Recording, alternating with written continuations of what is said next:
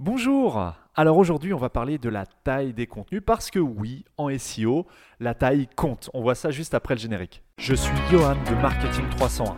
J'aide les e-commerçants à augmenter leur vente en ligne. Chaque semaine, je te dévoile les méthodes que les experts du web ne partagent généralement pas.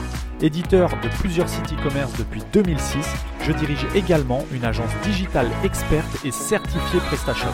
Je te dévoile les méthodes qui me permettent de décupler mes résultats mais aussi ceux de mes clients. Je partage aussi avec toi mes échanges avec d'autres spécialistes du e-commerce. Je cherche à découvrir leur parcours, les outils qu'ils utilisent au quotidien et je tente de décrypter leur façon de penser et d'organiser leur journée.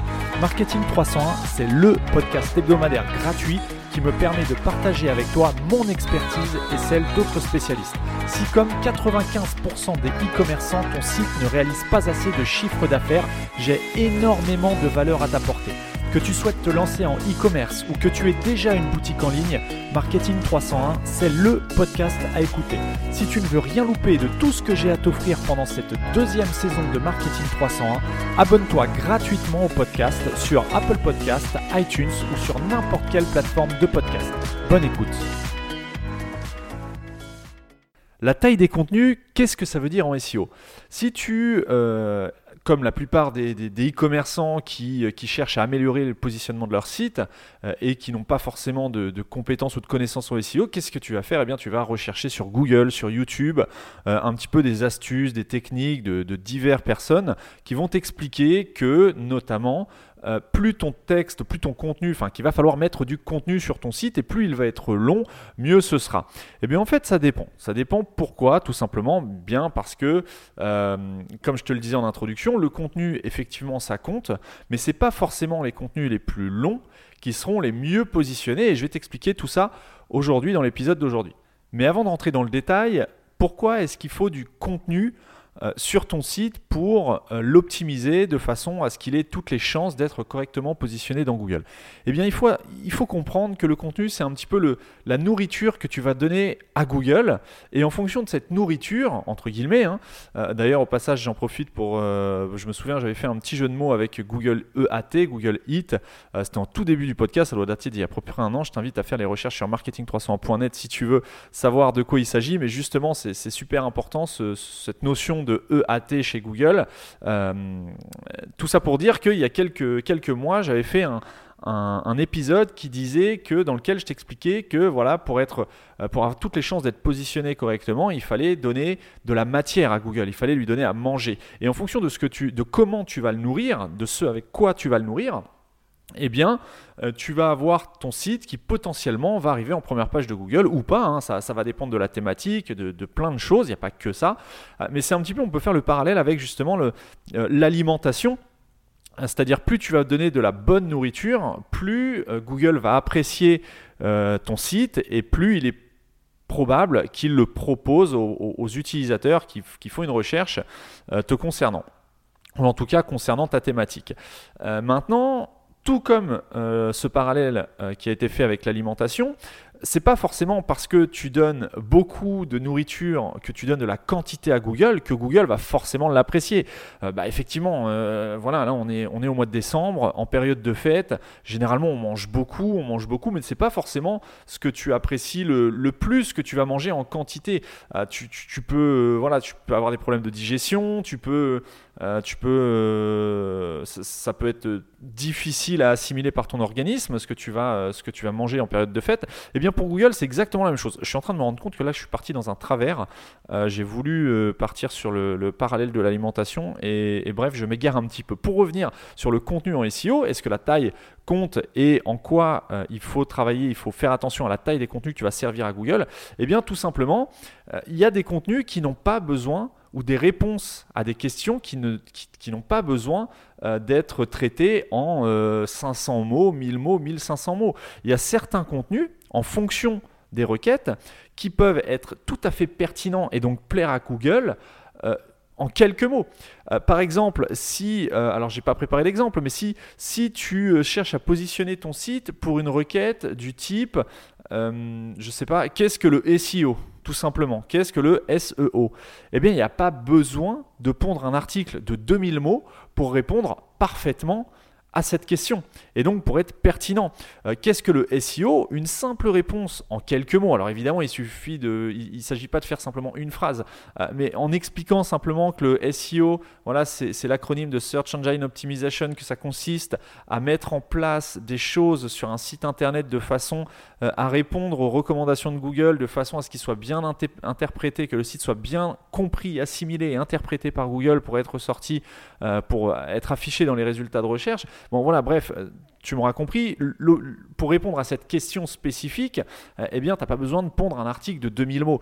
Euh, donc tout ça pour dire que la taille du contenu, c'est quelque chose qui revient souvent dans les débats, les débats SEO, mais c'est pas forcément, contrairement à ce qu'on peut lire ou voir comme très souvent, c'est pas parce qu'un contenu est long qu'il sortira correctement dans les résultats de recherche. Il faut surtout, avant qu'il soit long, peu importe la taille en fait, ce qui est important c'est qu'il soit pertinent et le plus complet possible par rapport à la requête. Si maintenant ta requête c'est comment faire un business plan et que tu veux positionner ton site sur comment faire un business plan parce que tu as un site qui parle de business, de, euh, création d'entreprise et autres, là effectivement euh, il y a de grandes chances qu'un contenu soit jugé comme pertinent s'il répond à la majorité des questions que peuvent se poser quelqu'un euh, qui cherche à réaliser un business plan. Et là, c'est beaucoup plus. Tu as besoin d'un article ou d'un contenu qui soit beaucoup plus complet, beaucoup plus long que simplement une réponse à une question du type qu'est-ce que le SEO ou euh, voilà une recette, je sais pas, une recette. une recette de cuisine, peu importe laquelle, ça sera toujours moins long que quand tu, cherches à répondre à une question beaucoup plus complète et complexe. Donc tout ça pour dire que de la même façon euh, que ce qu'on a vu euh, dans les épisodes précédents, que ce soit le balisage HN, que ce soit les liens, euh, pour qu'un contenu soit correctement assimilé par Google, il est nécessaire, c'est ce que je te disais en début d'épisode, de lui délivrer de la matière que Google va pouvoir interpréter. Et il faut que cette matière soit aussi de qualité. C'est pour ça qu'on dit que la, taille des contenus est à prendre en compte, mais il ne faut pas forcément croire que plus ton contenu est long, plus il sera bien assimilé et euh, judicieux du point de vue de Google. Chez Google, l'algorithme, l'un des algorithmes qui analyse ce contenu, c'est euh, l'algorithme nommé Google Panda. Cet algorithme a pour objectif de détecter les pages qui ont une faible valeur ajoutée, c'est-à-dire les contenus pauvres. Par exemple, un site qui a un nombre trop important de pages détectées comme pauvres, c'est-à-dire avec un contenu, euh, et là tu auras bien compris que peu importe la longueur, mais un contenu pauvre, qu'il soit court ou long, eh bien plus tu as de pages détectées comme pauvres ou euh, jugées comme pauvres par Google, plus tu es susceptible de voir ton positionnement global, donc le positionnement global de ton site dégradé tout simplement. Parce que Google, lui, ce qui vaut, encore une fois, c'est pas forcément euh, des contenus longs ou des contenus complexes, il veut du contenu riche, c'est-à-dire qu'il soit pertinent, juste et qui réponde exactement à une requête ou à une thématique. Mais pas forcément un contenu long avec, euh, alors il y a encore moins de, règles qui dit que voilà, un, contenu est bien positionné s'il fait au moins 500 mots. Voilà, c'est la règle euh, moyenne qu'on peut, qu'on peut lire ici, un peu partout ici et là. Euh, bon, voilà, c'est pas forcément vrai. Il y a des contenus de 200 mots qui sortent correctement sur Google, et eh bien tout simplement parce qu'ils sont pertinent et parce que la question à laquelle ils répondent ne nécessite pas plus de 200 mots. Je dis 200, mais ça peut être 150, ça peut être 250, ça peut être 300, peu importe.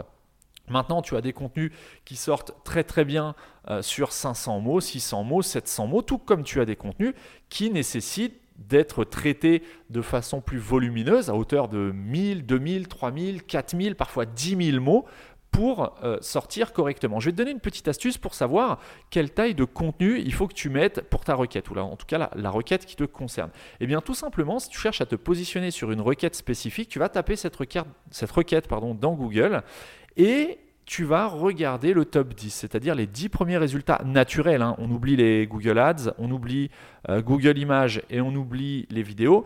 Vraiment les, Google, euh, les résultats de Google naturels et tu vas regarder un petit peu les typologies euh, de réponses qui sortent sur cette requête. Et si tu, euh, donc euh, c'est une rapide analyse, hein, tu prends les 10 premiers sites qui sortent, donc c'est-à-dire la première page de Google, tu regardes les contenus qui sont proposés, que Google te propose pour répondre à cette requête, et là tu pourras voir déjà si les contenus que Google te propose sont pertinents, combien de, de mots font ces contenus en moyenne, et là tu verras que en général, euh, tu vas, sortir sur une certaine moyenne. Alors, je ne peux pas te donner laquelle. Hein. Si tu as compris le sens de cet épisode, tu comprendras également que je ne peux pas te dire combien il faut, de mots sur un, sur un contenu. Et eh bien, tu pourras en déduire que voilà, si tu veux euh, te positionner sur cette requête, il faut que ton contenu fasse environ euh, la moyenne des mots de la première page de Google la moyenne du nombre de mots que, servent tes concurrents à Google tout simplement. Et pourquoi c'est cette valeur qui est importante bah, Tout simplement parce que c'est cette valeur que Google estime comme la plus pertinente, puisque c'est celle qu'il propose aujourd'hui à tes utilisateurs. Donc voilà, euh, je t'invite dès maintenant à euh, regarder un petit peu les contenus qui sont les plus importants pour toi, en tout cas les requêtes phares euh, de ton site. Regarder le contenu que tu as sur ces requêtes phares. si tu as analysé ton site avec Screaming Frog, encore une fois, tu as le nombre de mots qui t'est donné dans une colonne de, l'analyse. et donc, c'est très facile de trier tes pages par peut-être volume de contenu, les tailles des contenus. Euh, de, façon décroissante ou croissante, peu importe. Mais tout ça pour peut-être optimiser, euh, regarder tes contenus longs. Eh bien, est-ce que c'est pertinent d'avoir des contenus aussi longs sur la requête que tu cibles Et inversement, tes contenus courts, est-ce que c'est pertinent d'avoir un contenu aussi court sur ces requêtes-là? Si tu as euh, une page qui traite ou qui répond à une requête, euh, qui est importante pour toi et que tu vois que sur cette page, tu as rédigé 150 euh, mots, ça peut être une page produit sur laquelle tu aurais une description qui a été un petit peu bâclée ou en tout cas rédigée rapidement et que tu vois que tes concurrents sur les 10 premières euh, sur la première page de Google, donc sur les 10 premiers résultats de Google, tu vois que tes concurrents en moyenne euh, proposent un contenu de 400 ou 450 euh, mots à Google, eh bien il va falloir que tu étoffes toi-même ta propre rédaction, description de produit. Je te laisse analyser ça et je te donne rendez-vous demain pour le prochain épisode de la série de l'avant.